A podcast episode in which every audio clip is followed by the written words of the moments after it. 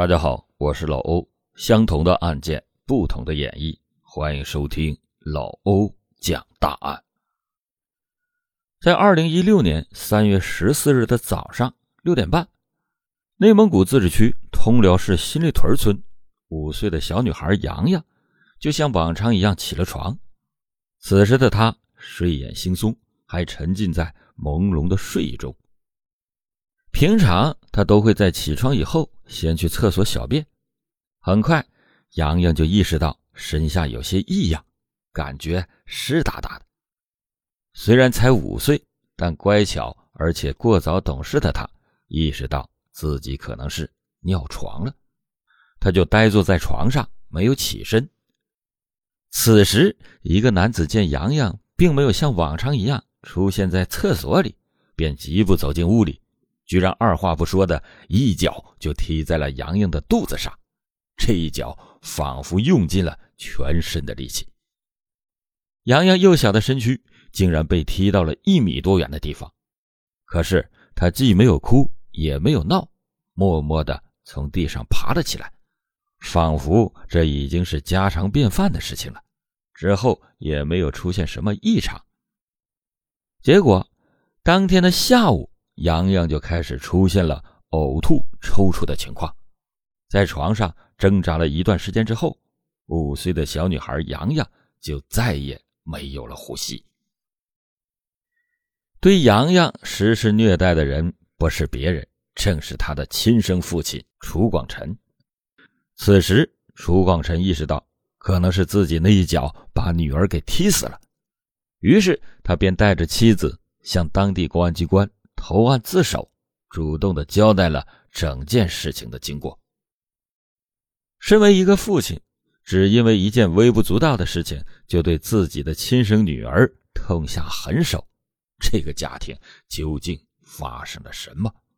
楚广臣为什么会如此残忍的对待自己的亲生女儿呢？他最后又将面临怎样的结果？欢迎您接着收听老欧讲大案。人们常说，单亲家庭的孩子没有快乐的童年。这句话听起来也许有些绝对，但是对于有些孩子来说，这却是不折不扣的现实。洋洋出生于二零一一年，她是个既可爱又漂亮的小女孩。她也曾经有着深爱自己的父母，也曾经有一个幸福的家庭。虽然那时她还在襁褓之中，但是他无时不刻在用自己幼小的心灵感受着。这个世界的温暖。可是，洋洋在两岁那年，一切全都变了。二零一三年一月，洋洋的父亲楚广臣和母亲刘海燕协议离婚，因为楚广臣的经济条件要好一些，所以最后洋洋也是被判给了父亲抚养。自打父母离婚的那天开始，洋洋的世界就暗淡了下来。他不知道。造成这一切的原因是什么？他大大的眼睛里时常充满了疑惑。从此，他就很少再能见到自己的妈妈，他的爸爸也对他越来的越冷落。法院当时把洋洋判给楚广臣的目的是为了让洋洋能够有更好的生活。可是，楚广臣又是怎么做的呢？他对洋洋的关注越来越低。后来，洋洋稍微大了一点，他就直接把洋洋送到了当地的幼儿园。也许是那段失败的婚姻让楚广臣对生活产生了厌倦，他整日的忙于工作，对周围的一切事物都丧失了兴趣，还染上了酗酒的坏习惯，经常是喝得酩酊大醉，不省人事。这样的日子大概持续了将近两年的时间，洋洋。也就在自己父亲的阴影下成长了两年。所有人都以为只要洋洋能早日长大，一切都会好起来的。可是，没有人注意到洋洋的双眼早已经失去了往日的光芒。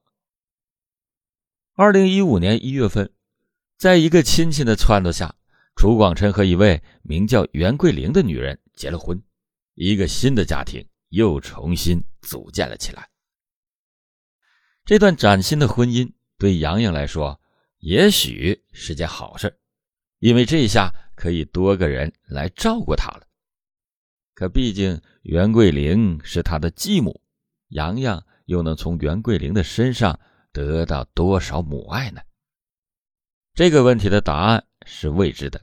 可此后的那段时间里，杨洋的处境还真就好了不少。袁桂玲虽然是继母，但是她也把杨洋当成了自己的孩子来抚养。根据楚广臣家邻居的回忆，袁桂玲的确对杨洋不错。大家也都可怜洋洋这个孩子，邻居家的大爷甚至还曾经警告过袁桂玲，说：“你对人家孩子要有一点差错的话，那你就赶紧走。”袁桂玲当时也信誓旦旦的保证，肯定会对洋洋好。这个家庭此后的生活也还算是平稳，也没怎么闹过矛盾，邻居们也没怎么听到洋洋被教训的声音。可是有些东西。注定是装不出来的。时间久了，许多的问题就会暴露出来。转眼时间就来到了二零一六年一月份，这天，通辽市公安局科尔沁分局的民警接到了一个报警电话，可以听得出报案人的语气很气愤，而且言辞也比较激烈。但是总结起来只有五个字：爸爸打孩子。到底是什么样的父亲会把自己的女儿打到需要别人报警的程度？这个问题说出来都觉得有些沉重。可是年仅五岁的洋洋却亲身经历了这一切。没错，这个打孩子的爸爸就是楚广臣，而报案人是洋洋的二叔楚广斌，同时他也是楚广臣的弟弟。这个楚广臣究竟是干了什么，连自己的亲弟弟都要举报他呢？接到报警电话以后，警方也立即的组织警力进行了出警。根据当天警方执法记录仪拍下的画面，看到了这样一幅场景：洋洋呆呆的站在一旁，他的叔叔楚广斌依次的掀起他肚子和后背上的衣服，从画面中。可以很清晰的看到洋洋皮肤表面存在着多处的淤青。楚广斌说：“前两天我就看见他打孩子，我要不是看见他打孩子，我能报警吗？孩子犯了错，你就教育呗，哪有这么打孩子的？”说这句话的时候，楚广斌的眼里已经泛起了点点的泪花，足可以看出他是多么的心疼洋洋。如果不是洋洋遭受的伤害过于沉重，他也不会选择报警。而且从楚广斌的一番话里，我们还得出了另一个信息：洋洋的继母袁桂玲也对洋洋实施了体罚。而且根据洋洋身上的伤痕来看，这种事儿显然不是一次两次了。可是这次警方的调解并没有让洋洋的生活。好过一点，很快让人感到震惊的一起悲剧就发生了。二零一六年三月十四日早上六点半，洋洋就像往常一样起了床。以往他起床之后都是先会去厕所小便，这件事也逐渐形成了习惯。可是当天，洋洋也许是身体不舒服，并没有在第一时间去厕所小便，后来就直接尿裤子了。知道自己犯错了之后的洋洋站在原地不敢动弹。其实，这对于一个刚刚五岁的孩子来说，本是再正常不过的一件事。可是，迎接洋洋的却是父亲楚广臣的一脚猛踹。这一脚可谓是势大力沉，径直的就踹在了洋洋的肚子上方，洋洋直接被那股巨大的力量给踢飞了出去。当场就飞出了一米多远。被踢了之后的洋洋既没有哭也没有闹，只是从地上慢慢的爬了起来，依然站在原地不敢动弹，甚至连身上的灰都不敢去伸手打一下。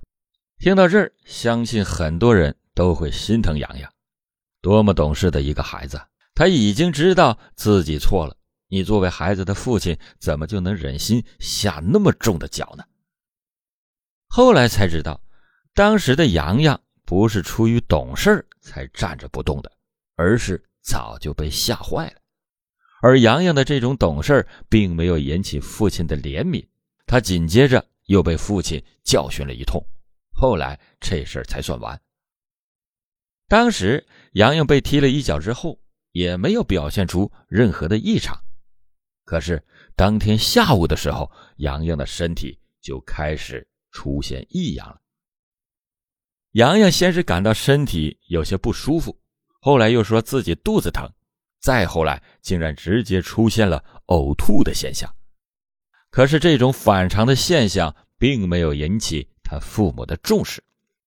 如果当时在洋洋身体出现异常的第一时间就把他送往医院的话，也许悲剧就不会发生。可是这个世界上又哪来的如果呢？很快，洋洋不仅呕吐的更加严重，连意识都开始出现了丧失，他那一双大大的眼睛也彻底失去了仅有的一丝神采，直勾勾的望着天花板。这样的症状持续了大概能有十分钟，最后伴随着一阵痛苦的抽搐，年仅五岁的小女孩洋洋就在这样的痛苦之中和这个世界做了告别。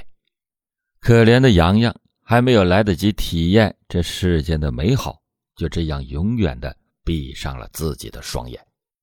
对他来说，这是莫大的遗憾，可在某种程度上也算是。一种解脱，因为在洋洋痛苦挣扎的那十多分钟里，他的亲生父亲楚广臣和他的继母袁桂玲，竟然没有丝毫的慌乱，也没有对洋洋采取任何的急救措施，就那么在一旁眼睁睁的看着一个鲜活的生命在他们眼前消失，好像不行了，不能吧？好像真的不行了。在洋洋彻底失去了生命迹象之后，他的亲生父亲和继母之间进行了这样一番的对话，寥寥几个字就把他们的内心所想表达的淋漓尽致。直到此时此刻，他们才意识到究竟发生了什么：亲生女儿死在了自己的面前。楚广臣既没有嚎啕大哭，也没有感到慌乱。此时，他的脑海里只有一个想法：我女儿死了，这件事儿可能和我有关，仅此而已。对此，楚广臣的做法是前往公安机关去自首。他就把女儿的尸体那样孤零零的丢在家里，然后带上妻子来到了当地的公安机关。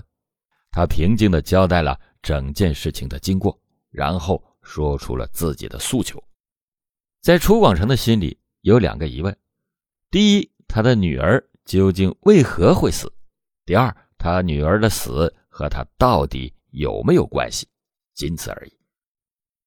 朱广臣在亲生女儿陷入挣扎的时候，没有想过要去送往医院治疗；在女儿失去生命迹象的时候，也没有想过送往医院去抢救。他只想知道为什么，却从没有想过要去做什么。警方在了解了事情经过以后，很快就赶到了现场。法医也是立刻的对杨洋的遗体进行了初步的检验，随后将杨洋的遗体带走进行了尸体解剖。当年仅五岁杨洋的遗体完整展现在法医们面前的时候，有些法医直接就把脸转了过去，有个女法医甚至还发出了阵阵的抽泣声。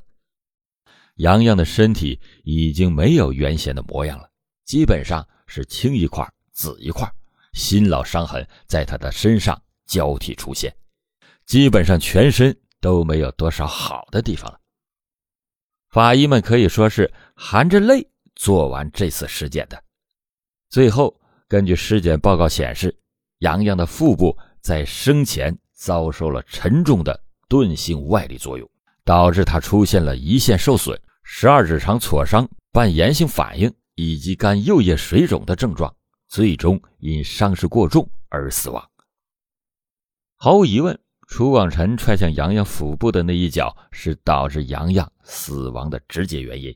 而杨洋长期遭受虐待所受的伤害，也构成了导致他死亡的客观原因。在确认了杨洋的死因之后，通辽市公安局科尔沁分局以涉嫌故意伤害致人死亡的罪名，依法向科尔沁区检察院请求批准逮捕楚广臣。让人意外的是，科尔沁区检察院拒绝了这一请求，原因很简单：杨洋的全身布满了伤痕，而且是新旧伤痕交替，很明显在生前曾经遭受了长期的殴打。鉴于这一情况，检察院要求公安机关进行补充侦查，确认这些伤痕形成的原因。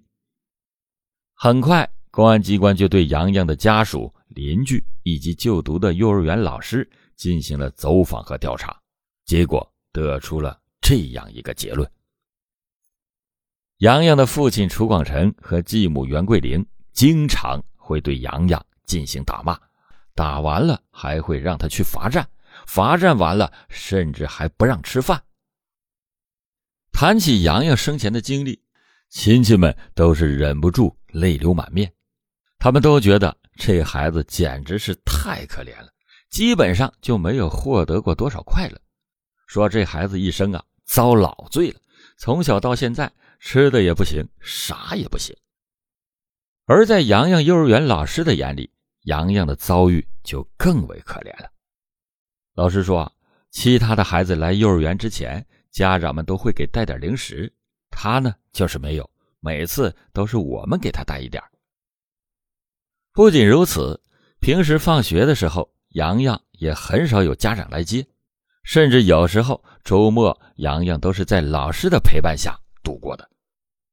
由于得不到家长的悉心照料。洋洋的外表看上去总是脏兮兮的。老师曾经问洋洋说：“你父母给你洗澡吗？”洋洋摇摇头。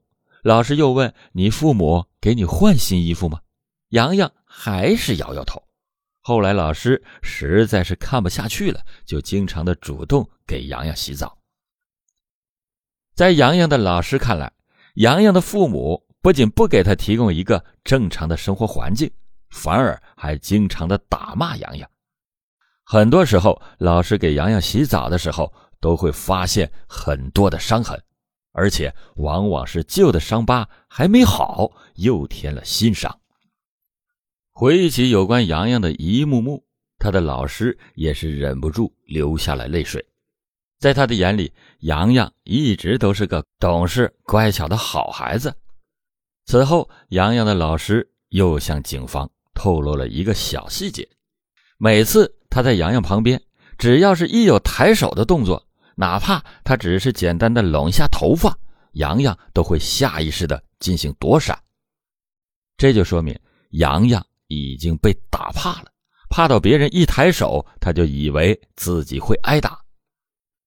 二零一七年一月三日，在充分掌握了相关证据以后，通辽市人民检察院。以被告人楚广臣涉嫌故意伤害罪、虐待罪，被告人袁桂玲涉嫌虐待罪，依法向通辽市中级人民法院提起了公诉。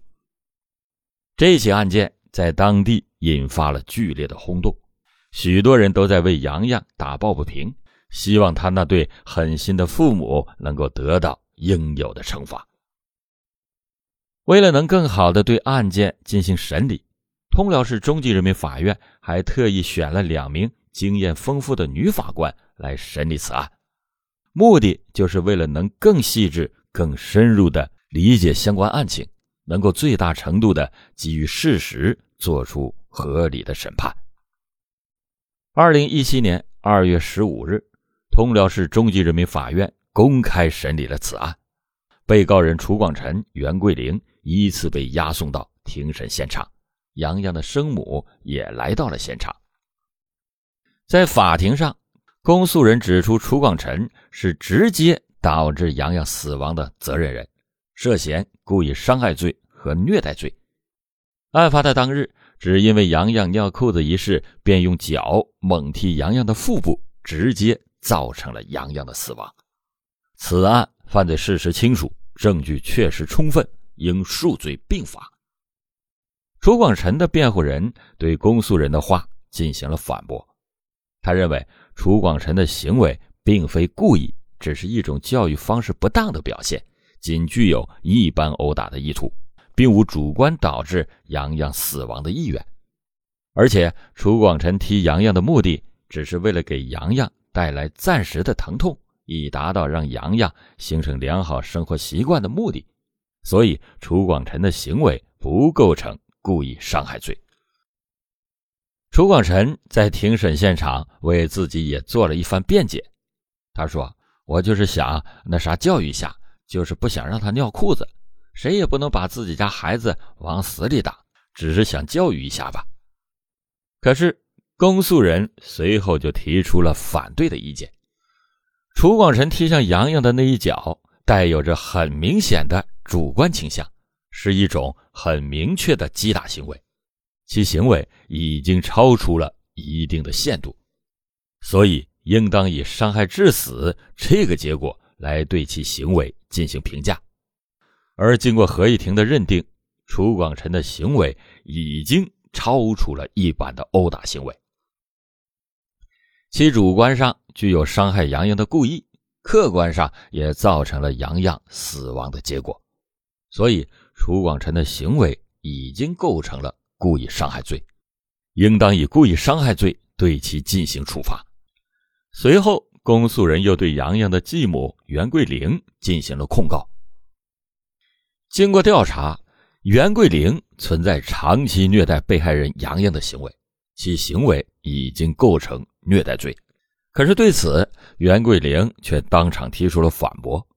他说。啊自己并没有长期对洋洋进行殴打，只是偶尔打了洋洋几次。可是，当被问到这个偶尔代表几次时，袁桂玲却哑口无言了。在庭审员的追问下，袁桂玲才承认了自己曾经体罚洋洋的事实。不过，他辩解说，是因为洋洋经常的调皮捣蛋，所以才会对他实施体罚的。可是。洋洋真的像他们所说的那样不听话吗？在洋洋邻居和洋洋老师的眼里，洋洋一直都是一个活泼可爱、乖巧的孩子，就算是偶尔调皮一下，那也是小孩子的正常表现。怎么到了他的父母眼里，就成了不可饶恕的过错了呢？在洋洋的叔叔楚广斌看来，楚广臣夫妇俩打孩子的原因有很多。有些甚至听起来都让人觉得不可思议。楚广斌说：“到我家吃口饭，他们都不让；回到家里就使劲的踹。”说这句话的时候，楚广斌的语气是十分愤怒的，对杨洋的父母那是充满了恨意。他怎么也想不到自己亲侄女就这样死在了自己父母的手里。随后，公诉人又对楚广臣和袁桂珍。提出了一个问题：你们是否看见过孩子身上的伤痕？对于这个问题，二人竟然是直接矢口否认，甚至还表示自己给洋洋洗澡的时候也没看见，这就很明显是在撒谎了。在公诉方看来，两名被告人的行为已经很明显构成了虐待罪。